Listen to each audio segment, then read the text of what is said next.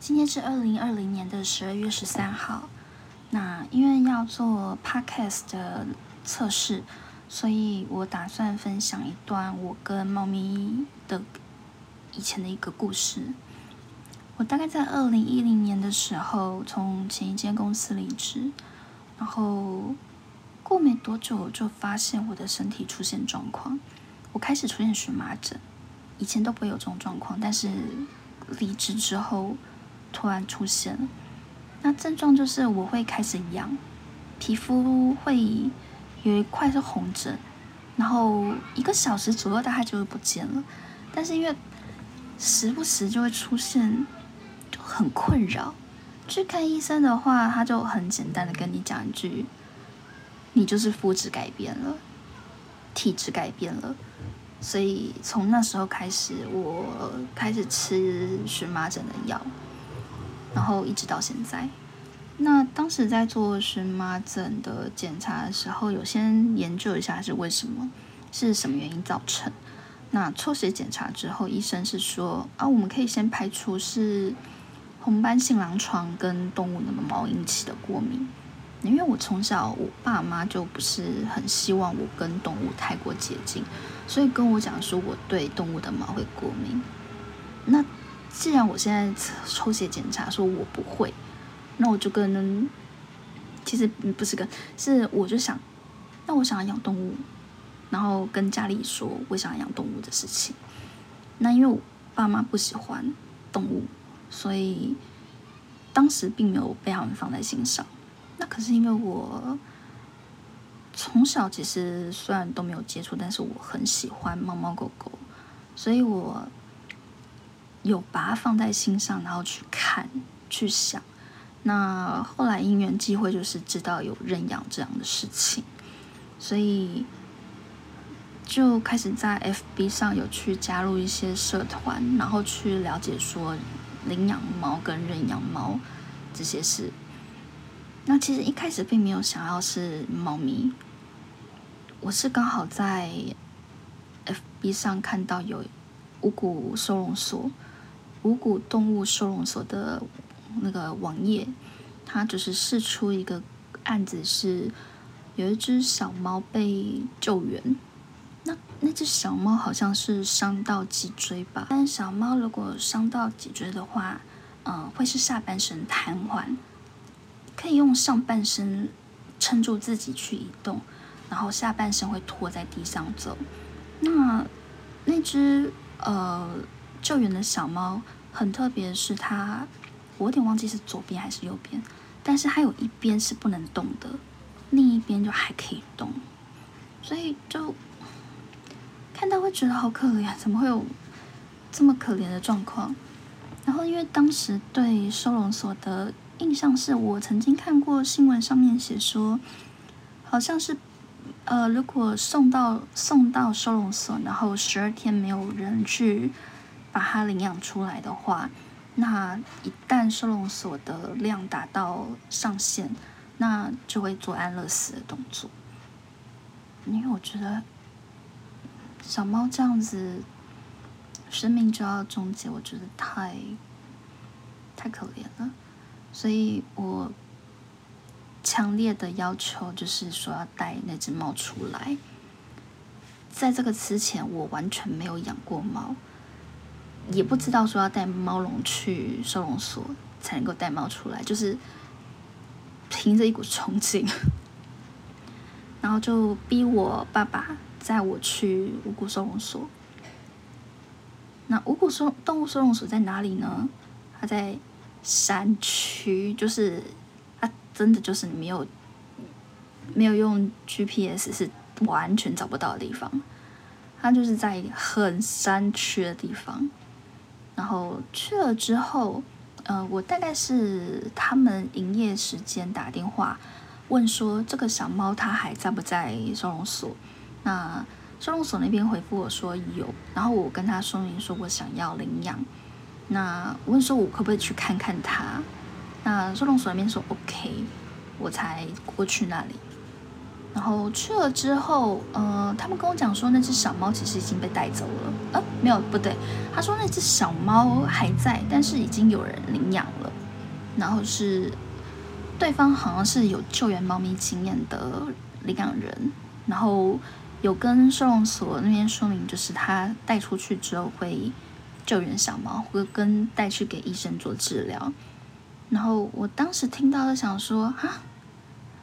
为什么收容所跟我讲是我可以带小猫离开，然后又跟我讲说没有，它被领养走？当时是这样想啦，可是后来想一想，与其我这样子什么准备都没有就贸贸然冲说冲去说我要救它，我觉得有专业呃有一个经有经验的人去带它出来可能会是比较好的。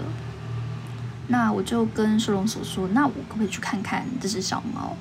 然后就去看它了。那在去收容所的时候，一开始并不是直接去猫舍，一开始是先去狗舍。狗舍在左，嗯，入口处的第一间是狗舍，然后第二间是猫舍。进入狗舍的那一瞬间，就是被浓浓的狗味吓到。嗯，以前再重申一次，我以前跟动物的接触是零，所以我不知道狗狗的味道很重。走进去就是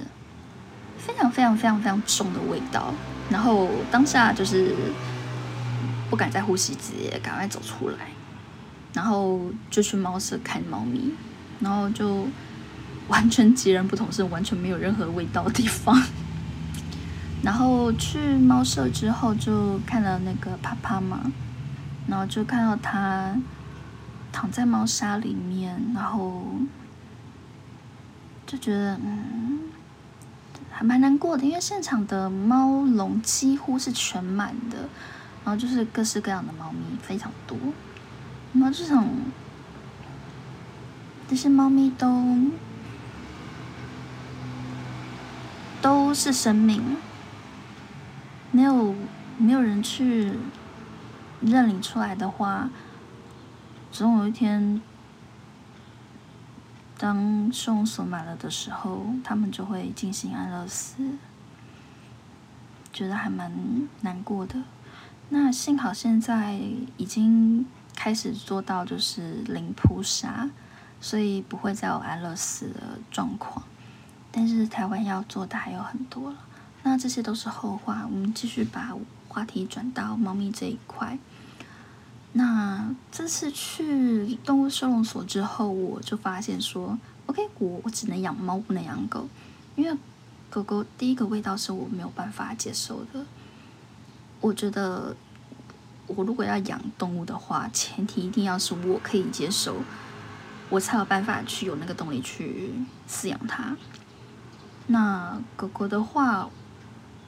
我觉得体味是一个大问题。我如果我连生理上都觉得抗拒的话，那就不可能。那后来就是专门在 focus 在看猫咪的部分。那我从二零一零年开始身体出问题，到我真的跟家里革命，然后坚持就是我要养猫咪，大概是二零一二年的时候。那二零一二年，我哥那时候要结婚，因为他们就住在我们家隔壁，那隔壁就是要施工，要改建。那我就答应我妈妈，等我哥哥他们结完婚，我们房间呃隔壁改建完，然后我们家也重新刷过墙壁之后。再带猫咪回来，所以实际上我真的认养猫咪的时候已经是二零一三年的事情。然后在那个时候，二零一二年的时候，我一开始想要认养的猫咪是一位中途小姐的猫。那后来因为那个中途小姐她的，嗯，可能跟我通调不合吧。然后，虽然我很喜欢他的中途的小猫，但是那个小姐可能她也想要挑认养人，所以我并没有在一开始就被选为领养者。那刚好在那个时期，我就在看猫咪。然后我在网络上搜寻的时候，找到三重有一家中途咖啡厅，呃，中途猫咪的咖啡厅。呃，现在二零二零年已经结束营业了，但是那个时候就是它有开放，就是领养小猫，都是救援的猫咪，然后救援呃救援之后，中途的呃爱妈爱爸就是照顾他们，照顾到可以领养之后送到咖啡厅，然后一其实一开始没有想要在里面领领养，单纯就是只是去那边跟朋友聊聊而已。就跟有领养猫咪经验的朋友约在那边，然后就是聊，聊一聊就跟朋友说，其实我也可以领养这只小猫，就是店里面刚好从我旁边 跑过去的一只小猫，非常的可爱，就是完全符合我当初想要的猫咪的长相。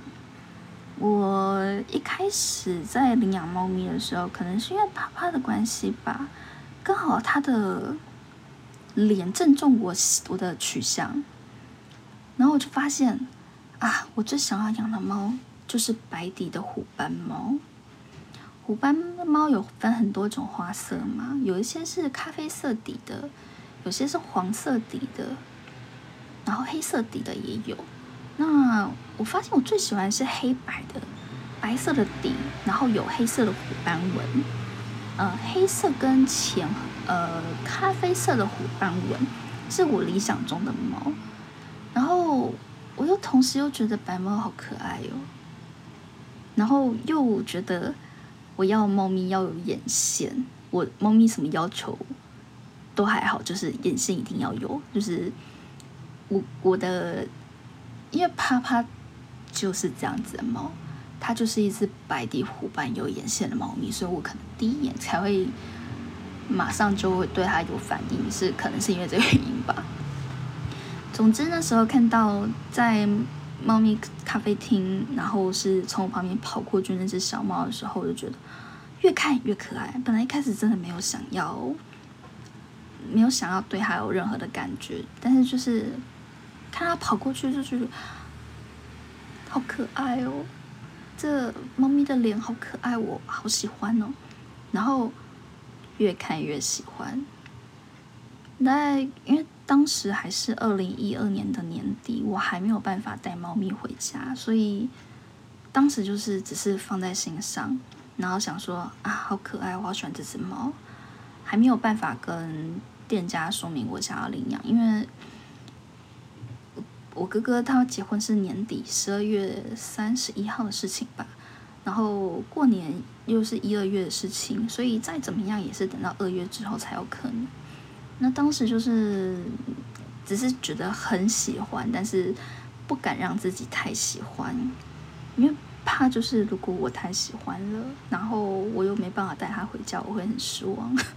所以不想要保持那样的心情，就单纯只是我喜欢这只猫。那后来过了一段时间，我第二次去猫咪咖啡厅的时候，看到它，我还是觉得我好喜欢它。在那之前，我其实就有看过这只猫咪，大概在二零一二年底的时候，我其实，在猫咪咖啡厅看到很多只小猫，它就是其中之一。然后那时候只觉得这只猫咪好可爱，因为它睡在店长旁边，然后抱到腿上它就逃走了。但是如果把它放在篮子里面，连同篮子一起抱起来的话，它就会不会不会挣扎，不会反应，所以就非常的可爱。那第二次去咖啡厅的时候看到它的时候，就觉得啊，我想要带它回家。所以我就写信给啊，我就跟那个店里面的店长跟他说明这件事情，然后也写了认养信，然后大概那时候是二二月之后，所以大概是三月多的时候吧写信的，然后过大概一两个礼拜之后，店家就回复我说：“OK，你可以认养了。”在这之前要先说明一下，因为店里面有很多只小猫，所以我本来希望可以带我理想中的这只小猫，跟和这只小猫很亲近的另外一只小猫，两只小猫一起带。本来一开始并没有想要带两只，就是只想要带一只。后来因为跟家里的有口角，就是我不希望妈妈把我养猫咪的事情当成是一个跟我有口角的理由，所以那时候一开始是本来是想养一只，那后来。跟妈妈争吵过之后，我就妈妈妥协了，那我就乘胜追击，说我要养两只，所以后来才决定要养两只。然后也有问过店里面的人说，我没有养过猫咪，我要不要先养一只，然后觉得 OK，我再带第二只。那店里的人跟我讲说，如果你要养两只，就一次带两只，因为猫咪隔一段时间就会不认对方了。味道不一样，它就不会再认对方。如果我要隔一段时间再带第二只猫咪的话，我会必须度过一段他们两个适应的时期。与其那样子，不如一开始带两只，他们两个可以彼此适应。就是优点有好也有，呃，有优点也有缺点。但是带两只的话，就是要就一起带，不要分次，这是会是比较好的一个决定。那我就问店里面的人说。那我有没有有没有就是跟这只小猫比较亲密的猫呢？他们就建议我可以带哥哥。我看到的这只小猫是白底虎斑的艾达，那它有个同胎的哥哥叫亚伯，英文的话是 Ada 和 Able，那都是 A 字头的猫咪，这是他们店里面那时候取猫咪的的取法，因为。好像前一段时间是韩星的名字吧，什么少女时代呀、Tiffany 啊、泰妍啊，然后润儿啊，取完之后，他们就开始用英文来取名字。所以我那时候刚看到那一批小猫，就是 A 跟 B 开头的。那他们好像同一胎还有一个小猫是叫 Aaron，那已经被领养走。那我在二零一二年底看到的时候，就是 Able 跟 Ada 都还在店里面。然后我一开始看到的就是 Ada，那后来就是店里面建议我可以带 Ada 还有 Able 之后，我就说我要认养他们两个。那对店家来说，认养一只猫跟认养两只猫，他们当然是希望两只能够一起送出会是最好的。所以我就带，我那时候就是带了两只猫一起回家，那可能因为这样子也帮我增加一点优势吧，就是我变成是他们比较首选的认养人，然后他们就跟跟我回家了。那因为我觉得 Ada 跟 Able 这两个名字都很特别，也不会跟一般。蔡奇阿米很像，然后我又对名字是有一点点自我坚持的人，所以他们两个就沿用名字到现在。那这就是 Ada 跟 Able 到我家的一个小故事。那以上。